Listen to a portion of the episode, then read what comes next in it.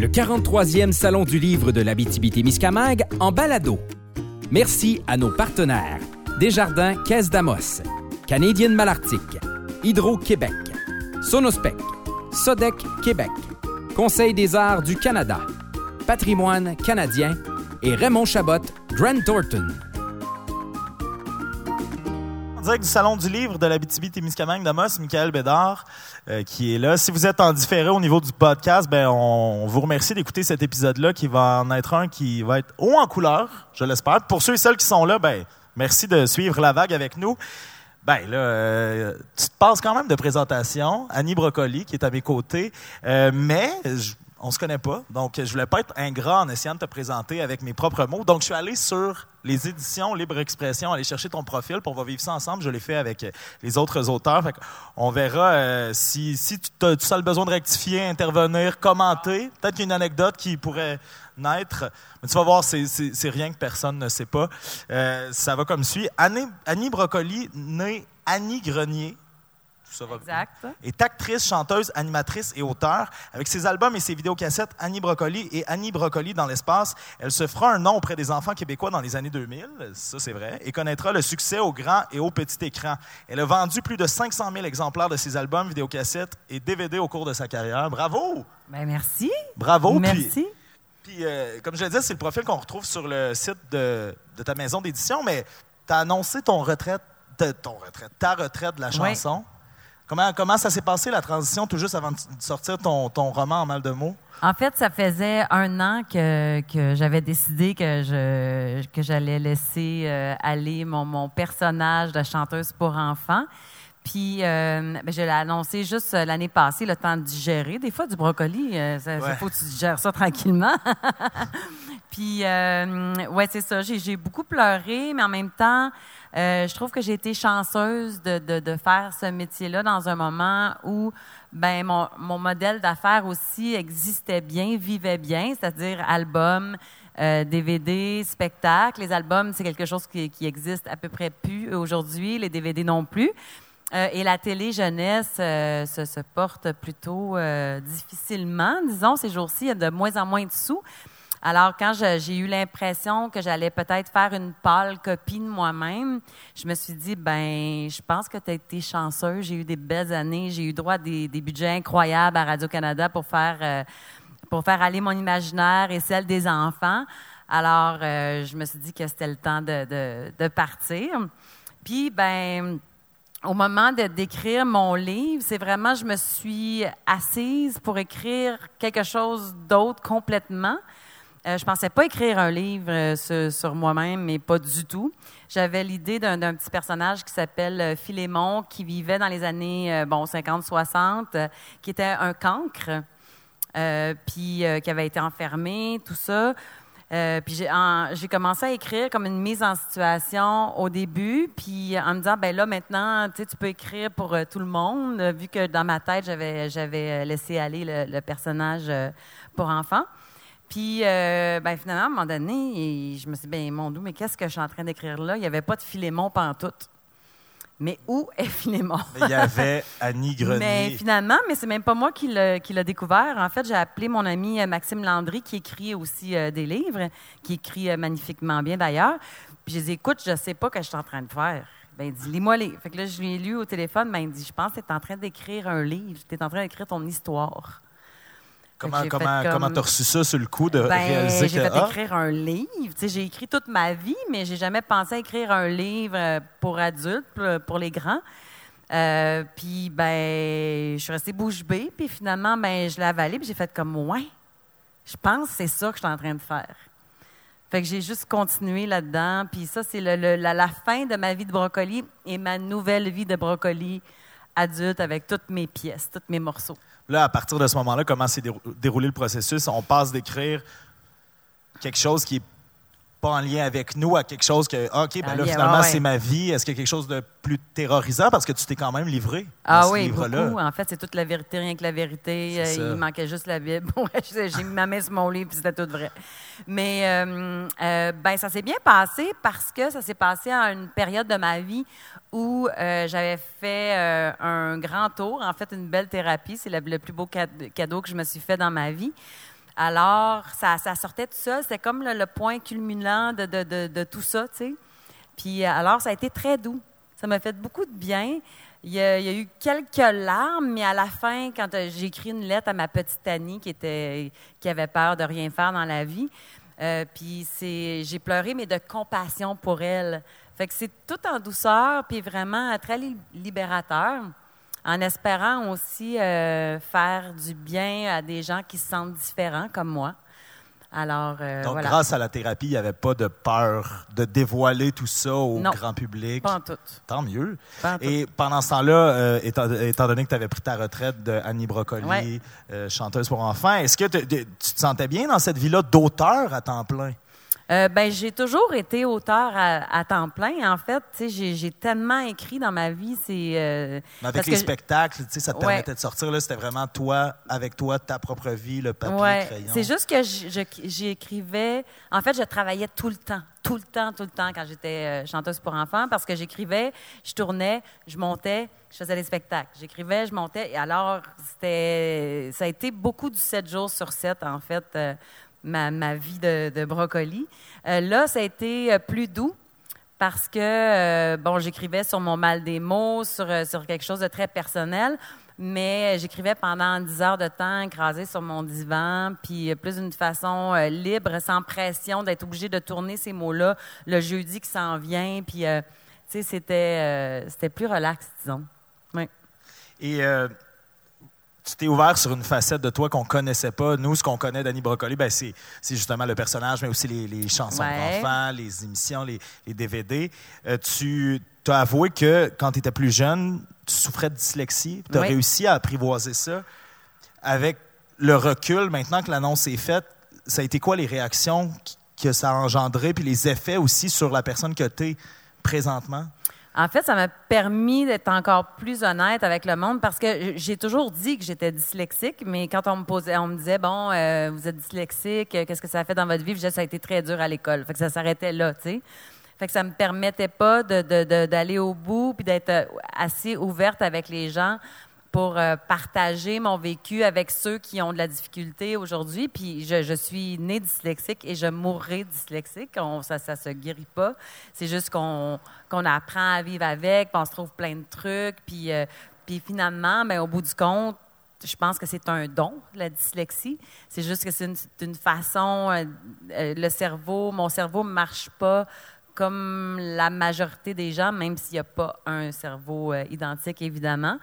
Euh, mais ça m'a permis, c'est ça, d'avoir des vraies discussions avec des gens, de rencontrer des gens différents qui soient gauchers, qui soient euh, gays, euh, qui viennent, qui aient une autre culture, euh, qui soient TDAH ou TDA.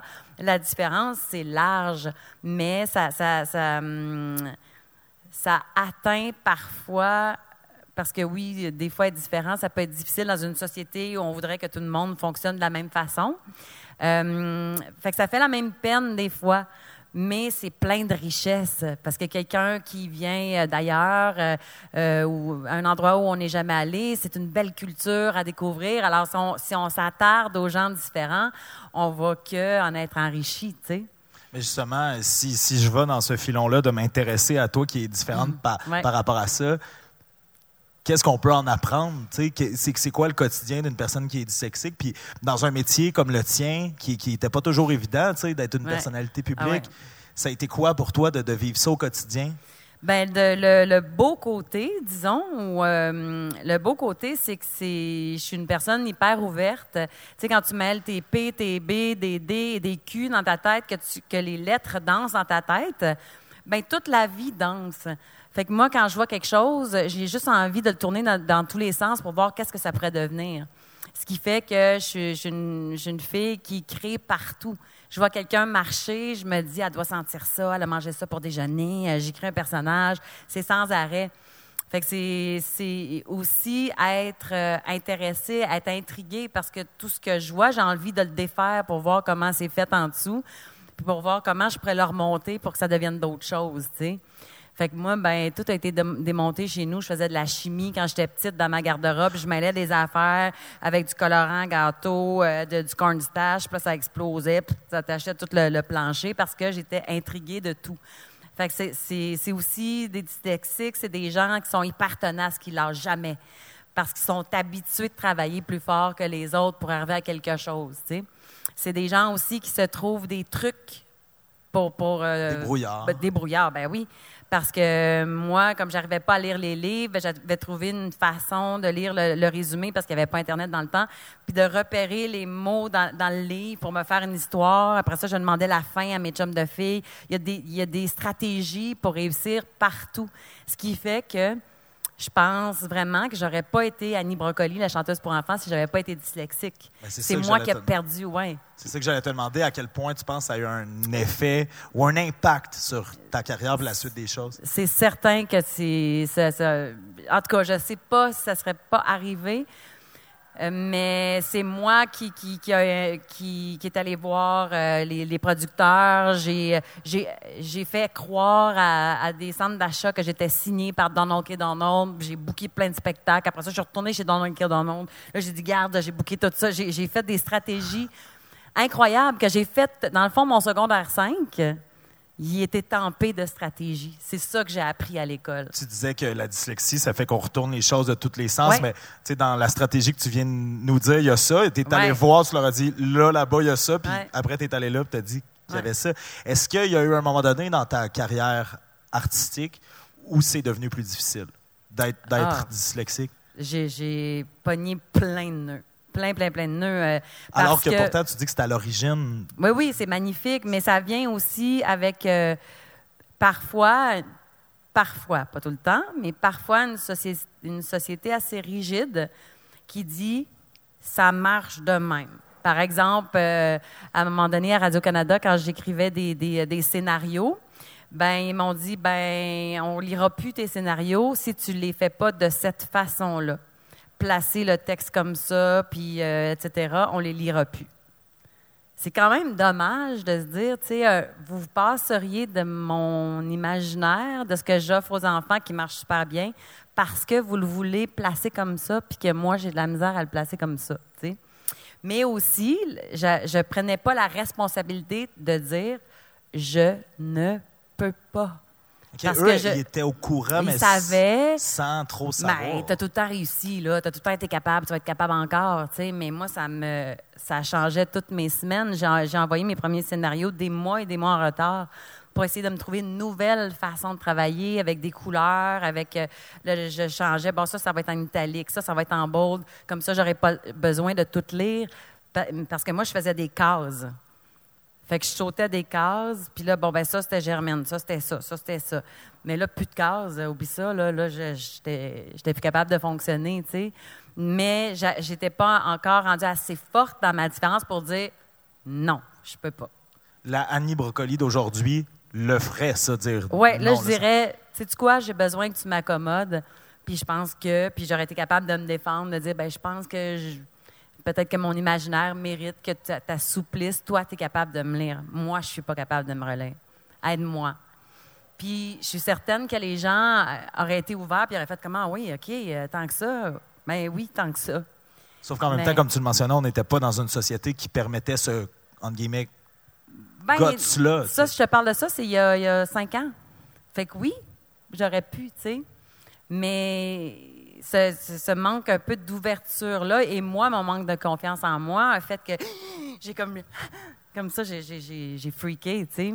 Mais, euh, mais je pense vraiment qu'aujourd'hui, ces mêmes personnes-là, si j'avais été plus forte, avec une meilleure confiance en moi, ce serait ouvert à moi aussi, tu sais. Mais ça prend, ça prend du nerf. Faut s'affirmer. Puis Tu disais tantôt que la fin de, de ta retraite musicale, c'était aussi pour pas devenir une pâle copie de toi-même, Ouais. de, de partir en haut, là, Ouais. de se retirer au sommet. Est-ce que tu penses qu'il y a quand même eu un rôle de ta dyslexie par rapport à tous les efforts que ça prenait de changer de stratégie après ça? De... Est-ce, que, est-ce que tu penses que tu t'es éreinté un peu de, de ça? Non. Non, Pas du ça, tout? je pense pas. Je pense que ce qui m'a euh, épuisée, c'est moi. C'est que moi, j'étais devenue une perfectionniste. Il fallait toujours que je fasse mieux, que ce soit euh, parce que je manquais vraiment de confiance en moi. J'avais j'avais besoin de me prouver à moi-même que j'étais capable tout le temps, mais c'était jamais assez, tu sais.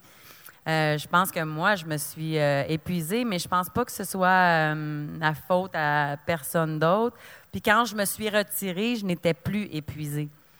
J'étais bien, je faisais des spectacles, ça allait bien. Euh, c'est vraiment en me disant, ben là, le budget passe de ça, ça s'en va là. Ça serait dommage de faire quelque chose de moins beau, puis de moins... euh, puis j'ai fait ce- cette démarche-là au début. Tu sais, je me sentais que je retournais au, début. Ben, je me suis dit aussi que c'est important de se mettre en danger dans la vie. Parce que ça aurait été le fun de rester dans ce confort-là. Mais tant qu'à offrir moins, Ouais, l'intégrité artistique Ouais. était, était présente. Puis, à quelque part, on veut évoluer aussi en tant que personne. Fait que j'ai fait comme, OK, je saute, j'y vais. Alors, Est-ce- voilà. Est-ce, que c'est une retraite définitive ou tu laisses la porte ouverte à peut-être dans 10 ans, dans un- un spectacle commémoratif, quelque chose Ah. de, de ce style-là? Je sais pas, j'ai pas pensé à ça. En fait, je pense juste que ça va prendre une autre, euh, une autre tangente. Tu sais, c'est là j'écris en ce moment pour. euh, en fait, ça va ça va s'adresser aux enfants, mais moi, je serai pas sur la scène. Moi, je vais être derrière, puis ça va permettre euh, de faire quelque chose de beau parce que c'est c'est- c'est- c'est- c'est ailleurs. En tout cas, je, je souhaite que ça fonctionne bien. Euh, fait que c'est c'est une évolution. Ça me permet d'évoluer d'une autre façon sans le stress aussi de, de le rendre sur la scène. Fait que euh, c'est le fun. C'est une continuité logique. Tu sais, comme quand j'ai écrit mon livre sur la différence euh, en mal des mots, euh, je me disais, oh, je vais tellement m'ennuyer des enfants. Bien, je me retrouve dans les écoles à faire des, euh, à faire des, des conférences, à leur parler de la différence, de comment c'est beau, puis à leur dire, affichez votre différence, tu sais, puis écrivent leur, leur différence, puis ils l'affichent au-dessus de leur tête. C'est vraiment, euh, c'est le fun. C'est un contact qui est différent, mais qui Ouais. est là quand même. Puis sans filtre, sans personnage. Fait qu'avec tous mes morceaux. Jeannette Bertrand a signé la préface Oui. de ton livre. C'est une grande dame, c'est une grande Ouais. légende. C'est mon qui, idole. elle aussi écrivait. C'est ça, tu dis, c'est mon idole. Ben, comment, comment c'en est venu à être elle qui signe la préface, puis comment tu t'es senti quand ça c'est arrivé? Ben comme d'habitude, j'ai, euh, j'ai, j'ai, moi c'est mes désirs dans la vie qui m'ont fait avancer, non pas ma confiance en moi. Fait que j'ai exprimé un, un désir qui était plus fort que ma confiance à, ma- à mon éditrice, puis j'ai dit ben moi j'écris parce que j'ai su que, ça se pouvait être dyslexique et écrire grâce à Jeannette Bertrand qui a toujours dit qui, a- toujours dit qu'elle était dyslexique. Je me suis dit ben moi aussi d'abord. Puis là je vais écrire un livre sur le mal des mots. Il me semble que ça serait tellement extraordinaire pour moi que ce soit Jeannette qui, euh, signe la, la préface. Puis j'en ai pas reparlé. Puis elle a dit Ah oui, c'est une bonne idée, puis tout ça, puis là, là, là. Puis j'en ai pas reparlé.